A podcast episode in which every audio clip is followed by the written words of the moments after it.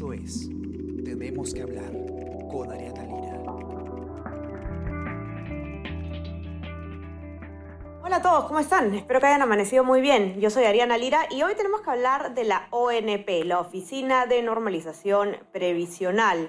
¿Qué ha pasado? Eh, como nos va a contar Israel Lozano, periodista de Economía de Diario El Comercio, eh, esta institución ha otorgado beneficios a eh, sus afiliados que estaban en litigio ante el Poder Judicial como parte de una ley de allanamiento. Sabemos todos que eh, el, tema de la ONP es bastante complejo, existe muchísimo descontento, muchísimos reclamos ante un sistema eh, que ha tenido, que cogea de más de una pata. Irra, ¿qué tal? ¿Cómo estás? Hace tiempo que no te teníamos por aquí. Sí, Que te estábamos extrañando, tenemos que hablar. Sí, sí, bien, aquí Ariana, un poco con el frío siempre tratando de aguantándolo, pero aquí, trabajando. Así es. Dispuesto a conversar también. ¿Cómo estás tú? Bueno, yo todo muy bien, felizmente, pero bueno, eh, cuéntanos un poco ese tema eh, que es, es eh, ha estado en boga bastante en los últimos meses sobre todo, y ahora, ¿qué es lo que está pasando con el Poder Judicial, con la ONP? Sí, en, en realidad el tema de la ONP, como tú habías mencionado, es el sistema público de pensiones que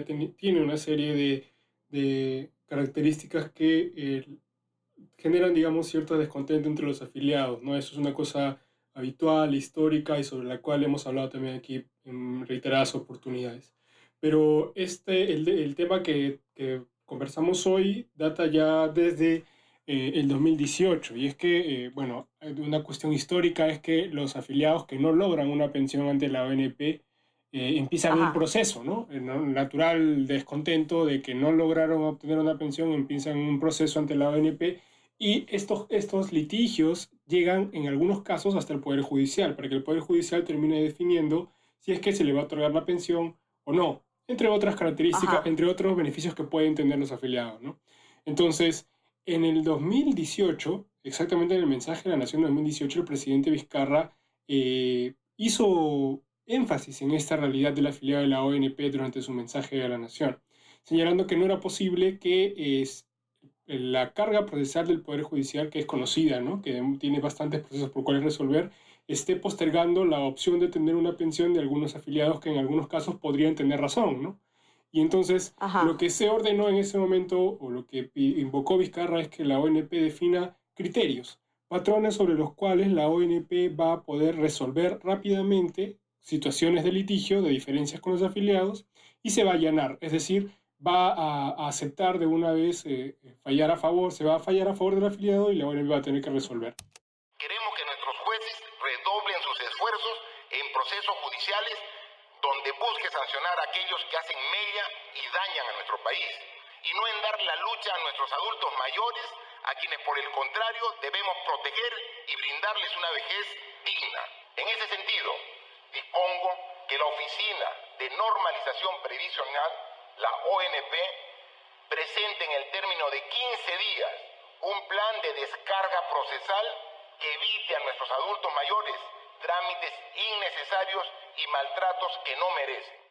Ok, entonces no es que se va a tener, digamos, que el, afiliado tiene que llevar un proceso contra la ONP, sino que la ONP de frente va a decir, ok, lo que me dice el afiliado es. Eh, es. un procedimiento rápido, entonces, me imagino. Sí, la idea, de hecho, es un, eh, la ONP revisa el caso y se allana de oficio, es decir, ni siquiera espera que se determine algo, sino que la ONP eh, de facto dice, reconoce, este, vamos a, a, beneficiar al afiliado, ¿no? Digamos, es un poco, a grandes rasgos, lo que significa el proceso técnico, digamos, de lo, de lo que conversamos, ¿no? Pero no se allana de una forma general, digamos, ¿no? Sino que hay una suerte de criterios que se establecieron en su momento, ¿no? Eh, ¿Cuáles son esos criterios? Estamos hablando de una ley que fue aprobada finalmente después del mensaje de Vizcarra en 2018, en abril del 2019. Había una serie de criterios, quizá uno de los que podemos mencionar es que, por ejemplo, eh, no se va, en todos los casos en los que el problema sea que no están bien acreditados los años de aporte, como sabes, el afiliado tiene que aportar 20 años mínimo para poder este, obtener una pensión, eh, pero estos documentos tienen, tienen que tener, deben haber documentos que comprueben esta, esta, este aporte, ¿no? Entonces, lo que dice el criterio es, si es que el problema eh, que está en el Poder Judicial es que no están bien acreditados los años, la ONP va a fallar de facto. y va a beneficiar, va a darle la razón al afiliado y va a otorgarle una pensión. Ese es un criterio. Todos los casos que entren por, por esa situación va a pasar eso.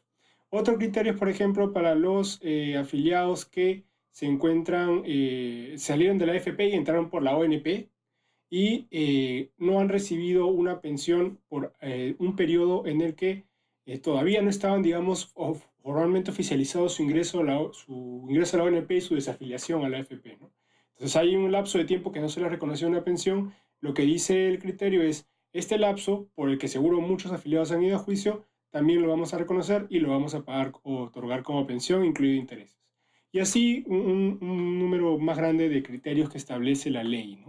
Pero lo que nos trae hoy en realidad es que la ONP ya informó que gracias a esa ley y a ese número de criterios que, se han establecido, ya se han ejecutado más de 26.000 sentencias.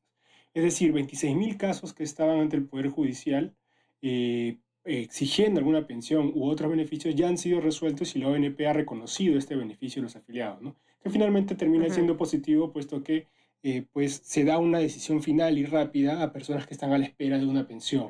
y, que, y que en momentos como esos, además, en, en eh, claro, nosotros estaba pensando cuando el presidente dijo esto en su discurso del año pasado, porque no teníamos idea de que iba a venir una pandemia, ¿no? Pero en momentos como estos, digamos, donde justamente la gente necesita... Eh, necesita contar con, con, con, dinero, necesita poder disponer de, de, de fondos. Esto es pues este, algo, algo bastante positivo. Sí, efectivamente, Ariana, creo que, es importante ver el tiempo, como tú bien mencionas, en el que se realiza esta ejecución de sentencia, ¿no? Y además, un dato ahí importante y es que la, la propia ONP reconoce que incluso durante, ese, durante el periodo de cuarentena, la ONP continuó eh, realizando, ejecutando estas sentencias y pagando estos beneficios, ¿no? No solo pensiones, también hay pagos por bonificaciones o por, eh, digamos, conceptos más pequeños, pero igual, digamos, de, pensión, de, monto que se le tiene que, que está a favor del afiliado, que han sido reconocidos. ¿no? Y eh, se ha, para, durante la etapa de la cuarentena, fue que se destinó 32 millones para, para la ejecución de sentencia. ¿no? Entonces... 32 millones solamente en la etapa de cuarentena. Así es, y, de, y, de, y todo el monto que se ha invertido para reconocer las 26.000 sentencias asciende a los 300 millones. Yo creo que es importante de destacar en este caso eh, Primero que se está dando finalmente una solución a afiliados que eh, tenían postergada su, esperanza de eh, acceder a una pensión a raíz de un proceso judicial que demoraba en resolverse, ¿no? que, es habitual, que conocemos que, que, esa es la, digamos, un poco la situación que se maneja el Poder Judicial, debido a la, la, carga que llega, demoran en resolverse y los afiliados no pueden esperar una pensión a que suceda eso, digamos.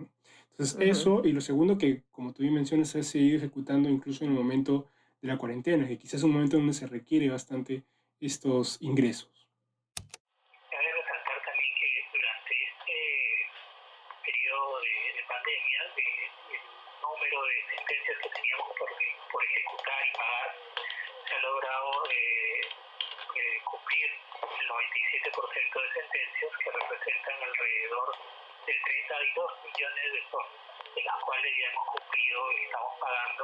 El 3% restante se debe a que estamos coordinando con otras entidades, la SBS, sobre todo porque están relacionadas con bonos de reconocimiento, que nos envíen información para poder ya eh, cumplir con la, con la eh, ahora, Isra, sería bueno también comentar un poco eh, cuál, es, cuál es el problema con las devoluciones de los fondos de la, de la ONP, ¿no? Hace poco eh, recuerdo que la ministra de Economía, María Antonieta Alba, eh, justamente eh, comentó este proyecto, el, este proyecto del Congreso que buscaba permitir el, retiro de los aportes. Yo sé que es un tema distinto, ¿no? Pero está relacionado y la gente ahorita está preocupada por eso, ¿no? Y la ministra lo que dijo fue, no es posible devolver dinero que no existe. Sí. ¿Qué pasa con la ONP? Ese es un, es un tema bastante complejo. ¿Podríamos explicarlo en simple? Sí, sí, por supuesto. Yo creo que eh, parte por entender cómo funciona la ONP, ¿no? Y, y esto es un, gran problema que nace, entiendo yo, a raíz del cómo es que no existe un debido conocimiento de cómo funcionan los sistemas de pensiones. Eh, las iniciativas que hoy hay por querer retirar los fondos que están en la ONP parten básicamente la idea de que si lo mismo se hizo en la AFP, puede funcionar también en la ONP. Es decir, si yo aporto a la AFP y la AFP me devuelve cuando necesito, yo también aporto a la ONP, me pueden devolver si es que lo necesito en este momento de crisis. El problema es que se obvia cómo es que funcionan los dos sistemas. Entonces, la, la AFP tú aportas a una cuenta y a esa cuenta se mantiene tu dinero, se invierte, pero tú tienes una cuenta en la que tú administras tu dinero y le das seguimiento. En la ONP, que usa un sistema, que tiene un sistema eh, que se llama, es un esquema de reparto, la, la, los que aportan, digamos, en su vida útil, es decir, los, los que están aportando hoy en día, ese, ese dinero que se, que se recauda sirve para pagar a los pensionistas de hoy. Es decir, no es que el dinero se lo lo cautela la ONP, sino es básicamente como un círculo, ¿no? Lo que tú aportas hoy paga la pensión de los jubilados hoy, con la idea de que tú en el futuro seas un jubilado y los que están aportando van a pagar tu pensión. Entonces, no es que hay un dinero que se pueda devolver, sino que todo el dinero que entra en la ONP, ese mismo mes se paga las pensiones de los jubilados. Es por eso que la ministra Alba menciona, como tú bien dices, Ariana, que no se puede devolver dinero que no existe, porque el dinero que ya entró ya se pagó. Y es más, el dinero que entra ni siquiera es suficiente para pagar las pensiones de los, de los jubilados actuales, ¿no? sino que el Estado tiene que poner además un monto adicional de lo recaudado para poder completar las pensiones que se paga el sistema público. Entonces es un problema que sí, que como tú bien mencionas, hemos hablado en reiteradas oportunidades. Yo creo que es uno de los problemas cruciales que existe hoy en la ONP, aparte del que hemos comentado previamente, el tema de las sentencias, y es, y todos los dos muestran esa molestia que existe por cómo funciona el sistema público, pero dejan de lado que si hay problemas, digamos, en el sistema público, estos deben modificarse, pero para que sigan atendiendo el fin principal, que es cada persona ahorra para tener una pensión, un ingreso al momento de su jubilación. Entonces, eh, creo que ese es un punto muy importante en la discusión que para cualquiera de los problemas que eh, están alrededor de la ONP debe preservarse. ¿no? La ONP debe mejorar todos sus, todas las situaciones particulares que tengo hoy en día para que pueda preservarse la idea de que se tiene que otorgarle una pensión a la persona que dejó de trabajar. Así es, el, el sistema pensionario del país, uno de los, de, de los grandes eh, temas pendientes por pulir que tenemos. Isra, muy interesante, muchas gracias. Los que están escuchándonos, eh, entren a leer la nota en nuestra web, elcomercio.pe y no se olviden también de suscribirse a todas nuestras plataformas en Spotify, Spreaker, Apple Podcast y em, SoundCloud. Y también no se olviden de suscribirse a nuestro WhatsApp, El Comercio Te Informa, para que puedan recibir lo mejor de nuestro contenido a lo largo del día. Muchas gracias por estar con nosotros, Isra. Que tengas un excelente día. Gracias, Serena. Cuídate. Cuídense todos. Chao, chao. Conversamos. Chao, chao. Esto fue Tenemos que hablar. Esto fue El Comercio Podcast.